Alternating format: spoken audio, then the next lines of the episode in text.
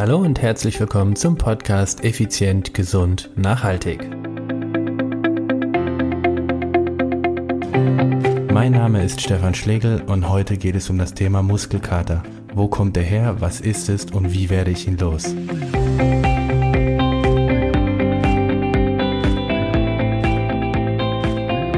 Vor einigen Tagen hatte ich ein spannendes Gespräch mit einem Klienten, da ging es um das Thema Muskelkater. Und da habe ich gemerkt, dass es immer noch Mythen da draußen gibt, deshalb diese Podcast-Folge. Also, fangen wir mal ganz von vorne an. Was ist Muskelkater beziehungsweise wo kommt er her? Der Klient meinte, ja, Muskelkater, das ist ja das mit der Milchsäure. Nein, das ist nicht ganz richtig. Also, ich erkläre das mal. Muskelkater hat nichts mit der Milchsäure zu tun, also mit Laktat. Und zwar ganz einfach erklärt. Wenn ich aufgrund von Laktatbildung Muskelkater bekäme, dann müsste der 400 Meter Läufer mit Abstand den höchsten Muskelkater haben. Denn 400 Meter Läufer haben Laktatausschüttung von bis zu 30 Millimol pro Liter. 30 Millimol. Man sagt, ab 4 Millimol fängt der Körper an zu übersäuern. Das heißt, hätte der Körper nicht die Fähigkeit, diese Milchsäure von alleine abzubauen, würden alle 400 Meter Läufer irgendwann sterben. Also im Ziel müssten sie oder nach dem Ziel würden sie dann tot umfallen. Das ist nicht richtig. Laktat hat nichts mit Muskelkater zu tun. Die Praxis zeigt, wann kriegst du denn wirklich Muskelkater, doch eher nach Krafttraining. Das zweite, der zweite Grund, warum das nichts mit Milchsäure zu tun hat, ist die Halbwertzeit. Laktat ist etwa ungefähr so 20 Minuten im Körper oder zumindest in der hohen Dosis im Körper. Daher hat es auch nichts mit Muskelkater zu tun, denn der Muskelkater, der kommt ja erst Stunden nach dem Training. Also diesen Mythos musst du vergessen. Muskelkater hat nichts mit Laktat zu tun. Ich erkläre dir, was genau Muskelkater ist. Muskelkater kommt doch nach intensiver körperlicher Arbeit oder dem Sport vor. Das hast du sicherlich schon gemerkt, wenn du im Fitnessstudio trainiert hast oder draußen im Freien trainiert hast und richtig intensiv trainiert hast oder lange Pause gemacht hast und dann wieder angefangen hast, hast du am nächsten Tag oder Stunden später oder Tage später intensiven Muskelkater. Was ist im Körper passiert? Ein Muskelkater sind mikroskopisch kleine Risse im Muskelgewebe. Das klingt jetzt furchtbar, ist aber gar nicht, weil jedes Training beruht auf diesem Prinzip. Auf dem Prinzip der Zerstörung und des Aufbaus oder des Wiederaufbaus. Aber zurück zum Muskelkater.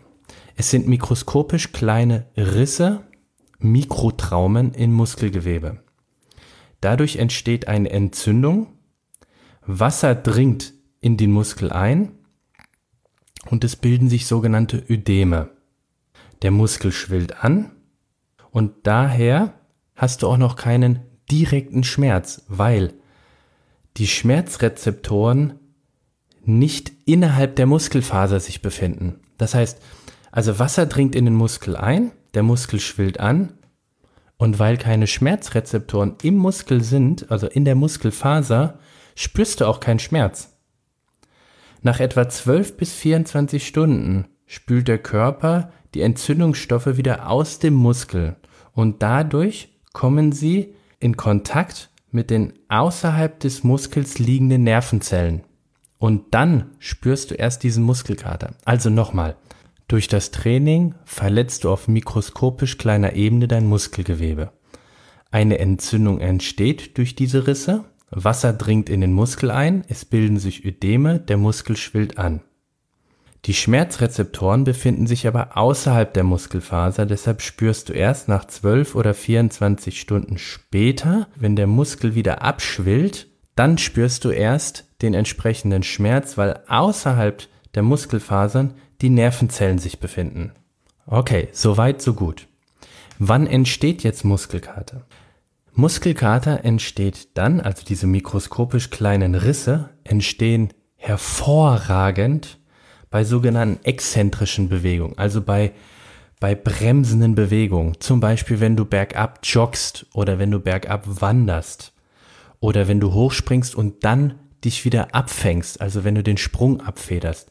Das sind die bremsenden Bewegungen und die führen zu extremen Muskelbelastungen und dadurch erhöht sich auch das Risiko, mikroskopisch kleine Risse zu bekommen, also die sogenannten Mikrotraumen. Wenn du das jetzt auf dein eigenes Training ummünzt, dann bedeutet das im Umkehrschluss, wenn du Krafttraining betreibst und wir nehmen als Beispiel den Klimmzug. Du ziehst dich hoch, bleibst oben in der Position und gehst wieder runter. Jetzt kenne ich ganz viele Menschen oder ich habe sehr viele Menschen schon gesehen, die ziehen sich mit aller Kraft hoch und lassen sich einfach fallen oder plumpsen und ziehen sich wieder hoch oder gar springen dann runter. Das effektivste Training wäre, du ziehst dich langsam hoch, bleibst oben einen Moment und kontrolliert wieder runter, also diese exzentrische Bewegung. Dann hast du die höchste Muskelaktivität, aber wie ich vorhin schon gesagt habe, ist das natürlich auch die Möglichkeit, den Muskel richtig, richtig zu ärgern. Okay, also was kannst du tun, um keinen Muskelkater zu bekommen, also um den Muskelkater vorzubeugen? Also als erstes kannst du dich natürlich sehr gut allgemein aufwärmen. Also das heißt durch, ein, durch Joggen, durch Rudern, durch Radfahren, also durch ein allgemeines Herz-Kreislauf-Aufwärmprogramm förderst du natürlich, dass die Muskulatur sehr gut durchblutet wird. Es gibt dann noch einige Kraftsportler, die vorher noch sogenannte Aufwärmsätze machen, wo du mit 50 Prozent deines Trainingsgewichtes dich aufwärmst. Das ist die sogenannte lokale Aufwärmung. Das funktioniert wunderbar und wenn du jetzt dann wirklich intensiv trainiert hast, naja, was kannst du tun, damit der Muskelkater vielleicht gar nicht kommt oder es sehr gering bleibt? Die beste und mit Abstand auch erprobteste Möglichkeit ist natürlich die Wärmebehandlung. Wärmebehandlung bedeutet, du sorgst dafür, dass der Muskel oder der ganze Körper stärker durchblutet wird. Dadurch, dass der Körper stärker durchblutet wird, spülst du mehr Mikronährstoffe also das heißt, du spürst mehr Mineralstoffe und Spurenelemente in die Muskelfasern. Und dadurch wird der Muskel schon von vornherein quasi besser durchspült. Was sind das für Möglichkeiten? Du kannst zum Beispiel eine warme Badewanne nehmen, Wärmflasche, Kirschkernkissen oder Sauna. Sauna ist hervorragend, weil da der ganze Bereich natürlich extrem, der ganze Körper natürlich extrem gut durchblutet wird. Und jetzt verrate ich dir einen Geheimtipp. Wenn du nach dem Training in die Sauna gehst, da verbrennst du bis zu einem Viertel deiner vorherigen Kalorien ebenfalls weiter, obwohl du nur rumsitzt, weil du deine Körperstammtemperatur hochhältst. Also nach dem Training in die Sauna, ein, zwei Durchgänge und du hast einen mega Burner danach noch. Aber nicht weiter verraten. So, andere Möglichkeiten noch, um den Muskelkater vorzubeugen, wären, beziehungsweise nicht vorbeugen, also ihn zu reduzieren, wäre nach dem Training eine gute Eiweißquelle und das Ganze in größeren Mengen. Also das heißt nach dem Training als Beispiel dein Eiweißshake. Das ist der perfekte Zeitpunkt, um den Muskel beziehungsweise den Körper mit optimalen Nährstoffen zu versorgen. Warum?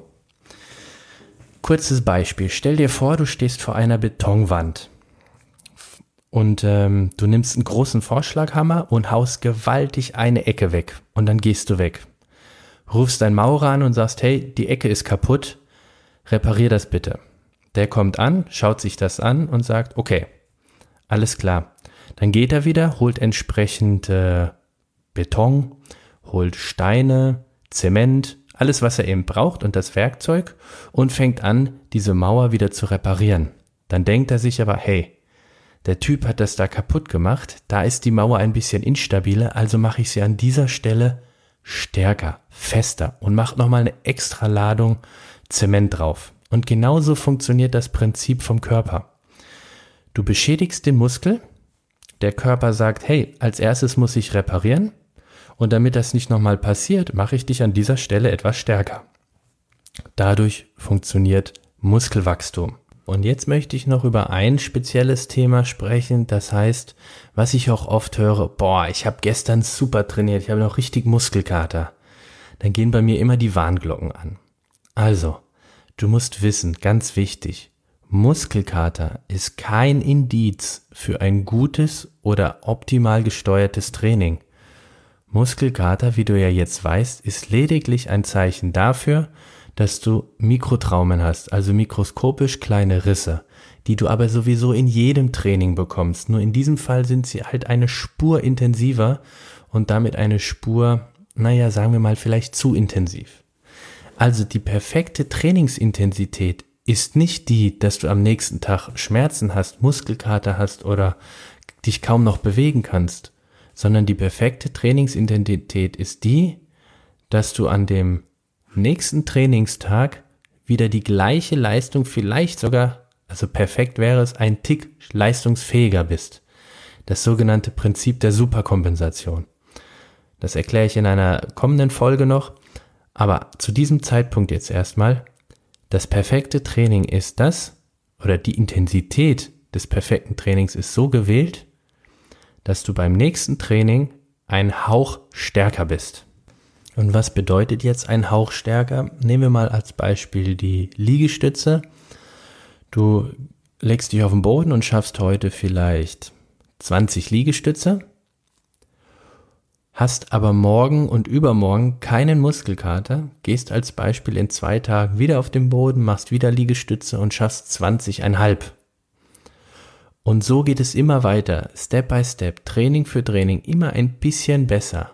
Wenn du aber dich einfach nicht weiterentwickelst, also das heißt, dass du nicht weiterkommst, dass du stagnierst oder gar sogar schlechter wirst, wenn du immer schlechter wirst, ist das ein ganz klares Zeichen davon, dass deine Regenerationszeit zu kurz ist. Ich merke gerade, da sollte ich auch nochmal eine Folge drüber machen. Was ist die richtige Regeneration und wie lange dauert sie? Also, wir sind hier bei Muskelkater. Nochmal zusammengefasst. Muskelkater hat nichts mit Laktatbildung zu tun. Ein Muskelkater sind mikroskopisch kleine Risse im Muskelgewebe. Das ist grundsätzlich nicht schlimm. Diese Risse sind einfach etwas intensiver. Das bedeutet, dass der Körper lediglich etwas mehr Zeit braucht, um sich zu regenerieren. Wenn du jetzt also hingehst und dein Training danach bewertest, wie intensiv der Muskelkater ist, bist du aus meiner Sicht auf dem falschen Weg. Denn was ist das Problem? Wenn du heute trainierst und hast zwei Tage Muskelkater, kannst du erst in drei Tagen wieder trainieren. Wenn du aber heute trainierst und keinen Muskelkater hast, dann kannst du theoretisch in ein oder zwei Tagen schon wieder trainieren. Also das heißt, du kannst eine viel höhere Frequenz fahren und damit in, in Summe viel schneller an dein Ziel kommen. Denn eine Lehre oder ein Satz der Trainingslehre ist Häufigkeit vor Umfang. Also es ist sinnvoller, häufiger zu trainieren, als einmal total lange. Aber ich glaube, darüber werde ich auch noch eine Folge machen. Wie du merkst, ich habe so viel, so viel Ideen für weitere Folgen. Und von daher, um das gleich mal hier an dem Punkt kurz zu erwähnen, wenn du Fragen oder auch Anregungen hast, über welche Themen ich, ich dir mal ein paar Infos geben sollte oder vielleicht auch mal ein paar Abkürzungen oder, oder Ideen, dann schick mir eine E-Mail mit diesen Fragen und dann werde ich das sicherlich in einer der kommenden Podcast-Folgen ansprechen beziehungsweise dann erklären, weil was soll ich über irgendetwas reden, was dich vielleicht nicht interessiert, ist ja viel besser für uns beide, wenn du mir direkt sagst, was dich interessiert. Also, die Zusammenfassung. Muskelkater, mikroskopisch kleine Verletzungen, ist kein Indiz für ein gutes Training, ist sogar eher ein Indiz, dass du über das Ziel hinausgeschossen bist. Wenn du einen Muskelkater hast oder intensiv trainiert hast, dann ist die optimale Maßnahme dagegen oder es zu beschleunigen, die, also die Regeneration zu beschleunigen, ist die optimale Methode der Wärmebehandlung. Hier hast du die Möglichkeiten Badewanne, Wärmflasche, Kirschkernkissen, Sauna, sanfte Massagen, aber wirklich sanfte Massagen können helfen und vor allen Dingen gutes Eiweiß in höheren Mengen und dein Körper wird's dir danken, weil Eiweiß ist in diesem Fall das, was ich vorhin mit dem Maurer erzählt habe, das sind die Backsteine und der Mörtel, um die Mauer wieder fester zu machen. Eiweiß ist der Grundbestandteil für Muskulatur. Also willst du viel Muskulatur, musst du dem Körper entsprechende Bausubstanzen in Klammern Eiweiß geben.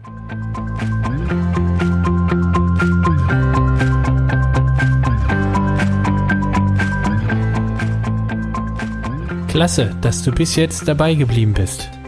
Wenn dir die Folge gefallen hat, dann würde ich mich freuen, wenn du bei iTunes eine positive Bewertung und ein kleines Feedback hinterlassen würdest.